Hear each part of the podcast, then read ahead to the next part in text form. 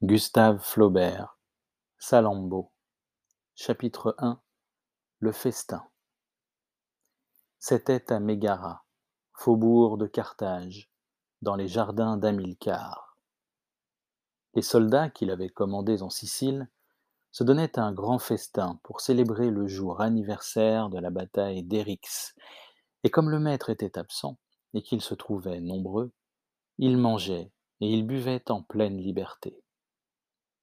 Les capitaines, portant des cothurnes de bronze, s'étaient placés dans le chemin du milieu, sous un voile de pourpre à franges d'or, qui s'étendait depuis le mur des écuries jusqu'à la première terrasse du palais.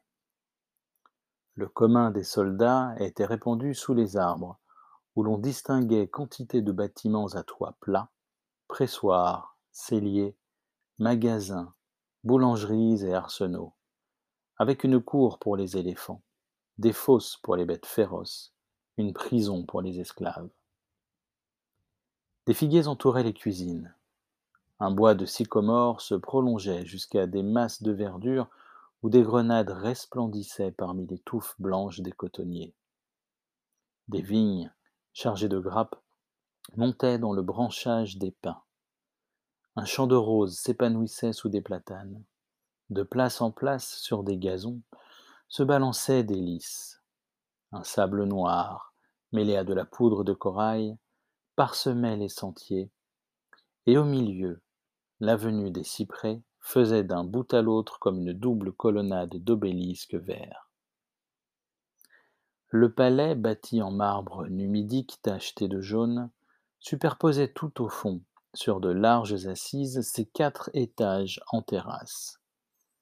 Avec son grand escalier droit, en bois d'ébène, portant aux angles de chaque marche la proue d'une galère vaincue, ses portes rouges écartelées d'une croix noire, ses grillages d'airain qui le défendaient en bas des scorpions, et ses treillis de baguettes dorées qui bouchaient en haut ses ouvertures, il semblait au soldat, dans son opulence farouche, aussi solennel et impénétrable que le visage d'Hamilcar.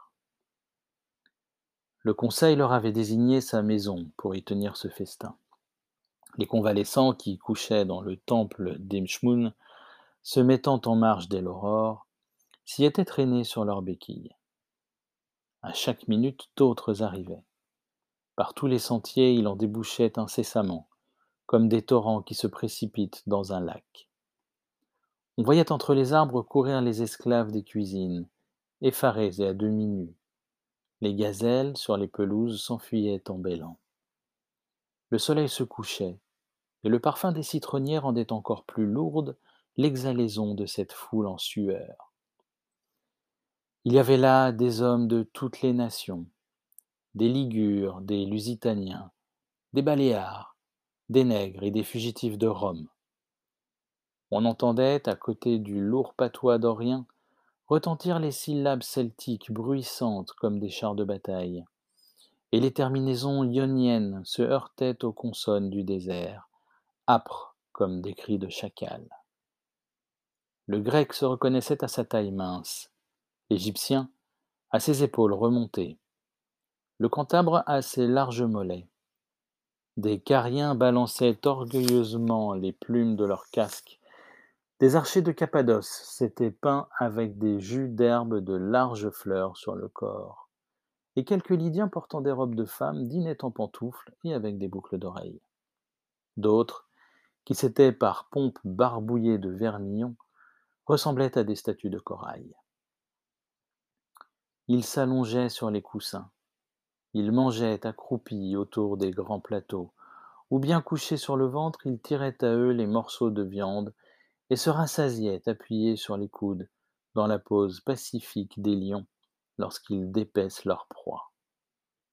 Les derniers venus, debout contre les arbres, regardaient les tables basses disparaissant à moitié sous des tapis d'écarlate et attendaient leur tour.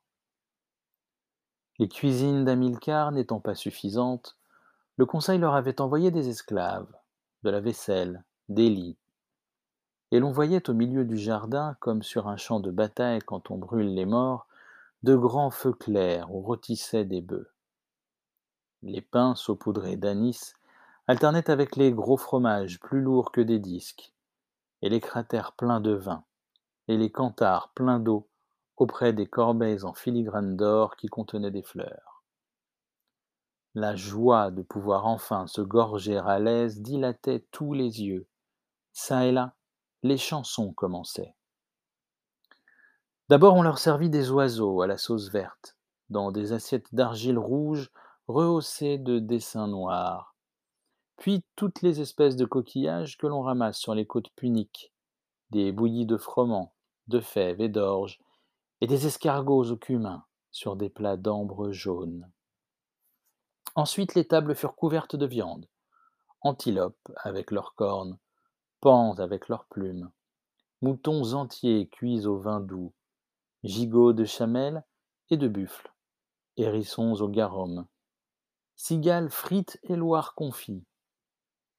Dans des gamelles en bois de tamrapani flottaient, au milieu du safran, de grands morceaux de graisse. Tout débordait de saumure, de truffes et d'assafetida.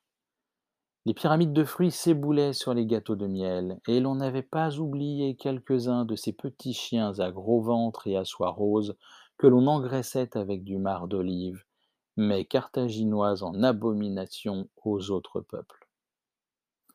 La surprise des nourritures nouvelles excitait la cupidité des estomacs.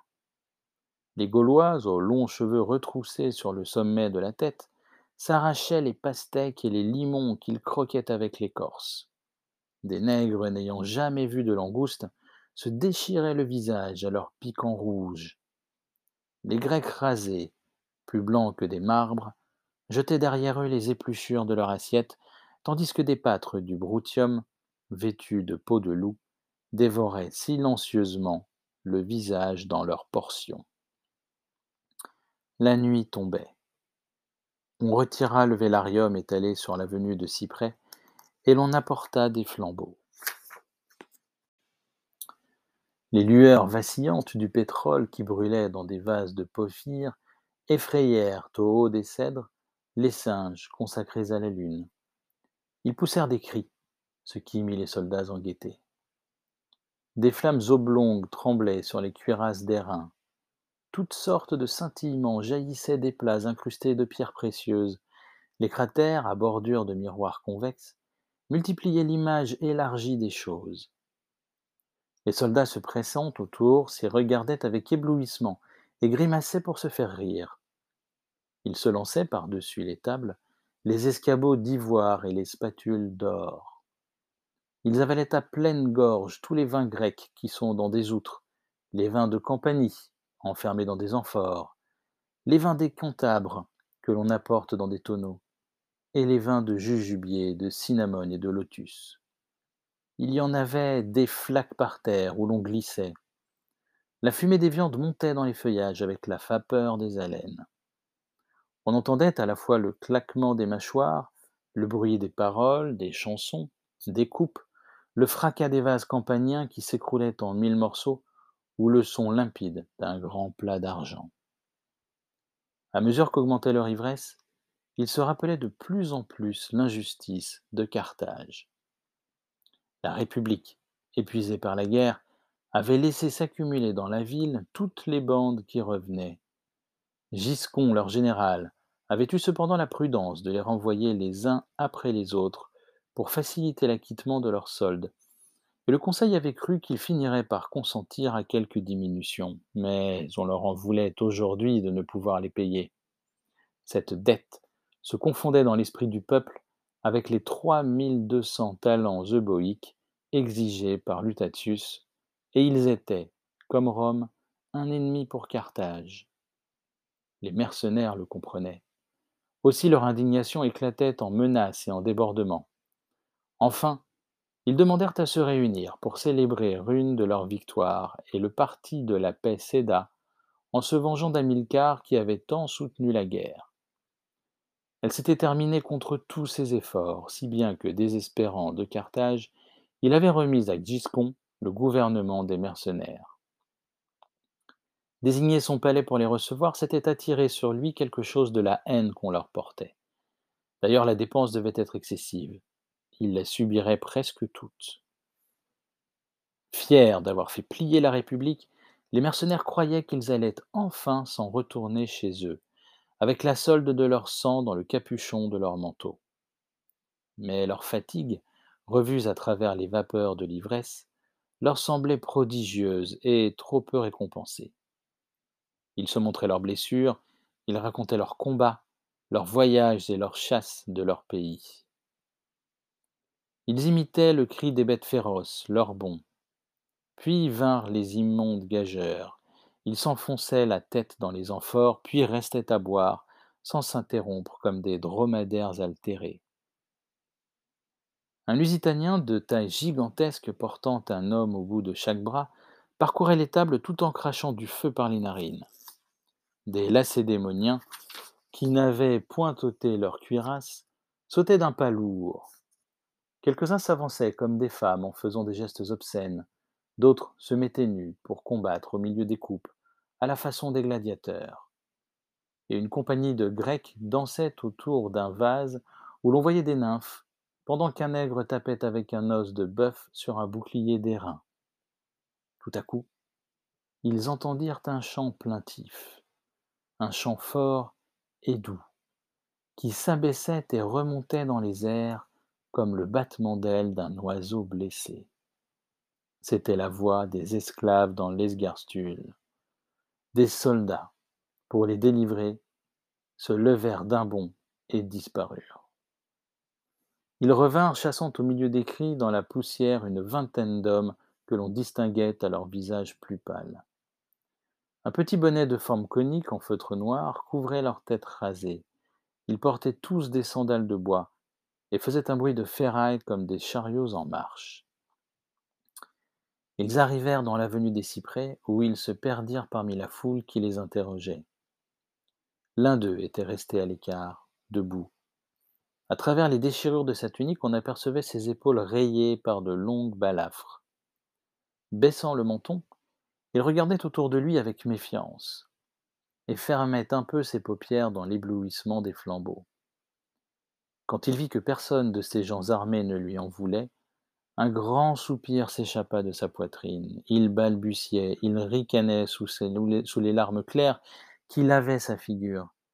Puis il saisit par les anneaux un canthare tout plein, le leva droit en l'air au bout de ses bras, d'où pendaient des chaînes, et regardant le ciel et toujours tenant la coupe, il dit Salut d'abord à toi, Baal libérateur, que les gens de ma patrie appellent Esculape, et à vous, génie des fontaines, de la lumière et des bois, et à vous, Dieu caché sous les montagnes et dans les cavernes de la terre, et à vous, homme fort aux armures reluisantes qui m'avait délivré.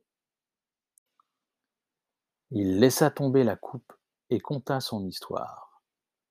On le nommait Spendius. Les Carthaginois l'avaient pris à la bataille des Égineuses, et parlant grec, ligure et punique, il remercia encore une fois les mercenaires. Il leur baisait les mains. Enfin, il les félicita du banquet tout en s'étonnant de n'y pas apercevoir les coupes de la Légion sacrée.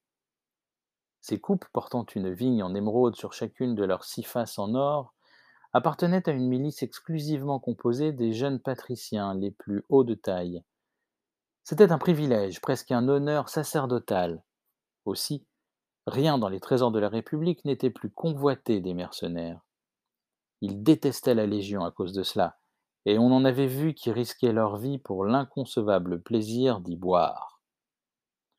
Donc ils commandèrent d'aller chercher les coupes. Elles étaient en dépôt chez les Syssites, compagnie de commerçants qui mangeaient en commun. Les esclaves revinrent. À cette heure, tous les membres des Syssites dormaient. Qu'on les réveille, répondirent les mercenaires. Après une seconde démarche, on leur expliqua qu'elles étaient enfermées dans un temple. Qu'on l'ouvre, répliquèrent-ils. Et quand les esclaves, en tremblant, eurent avoué qu'elles étaient entre les mains du général Giscon, ils s'écrièrent Qu'il les apporte Giscon bientôt apparut au fond du jardin dans une escorte de la Légion sacrée. Son ample manteau noir, retenu sur sa tête à une mitre d'or constellée de pierres précieuses, et qui pendait tout alentour jusqu'au sabot de son cheval, se confondait de loin avec la couleur de la nuit.